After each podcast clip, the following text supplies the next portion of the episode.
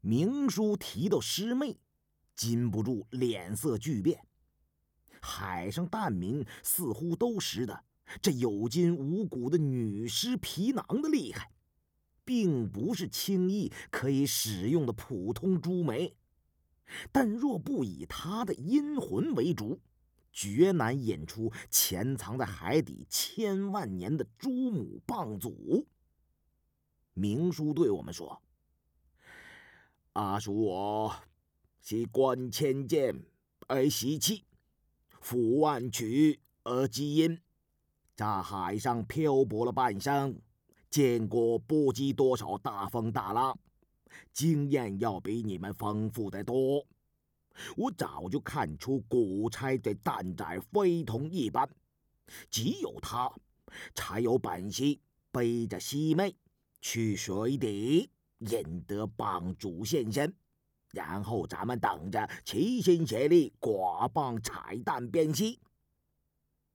我早在水下就已经见到深涧处暗涌奇流，只有古猜这种精属水性的龙户。才有可能游进去，但这话听明叔说出来颇不入耳。心想港农老贼只求自保性命，向来不管旁人的死活。对他来讲，除了他自己之外，任谁都是可以随时随地牺牲掉的。于是我正色的说。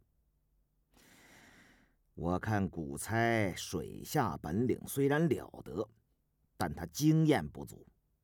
咱们这伙人中，只有明叔才称得上是德高望重。我这辈子最佩服他这样品德高尚而又有真本事的老干部。不如就让明叔背了女尸潜水引棒，凭他识风信知水性、洞悉海底地形的手段。才配担此重任。胖子闻言哈哈一笑，拍了拍明叔的肩膀：“ 明叔，您老要是有个三长两短回不去了，九泉之下也可以尽管放心。我和老胡绝对会尊重你的牺牲，把咱们捞得的青头货卖个好价钱，赶上清明冬至。”我即使是远在美国游艇上，也肯定忘不了给你烧纸钱送寒衣呀。明叔虽然。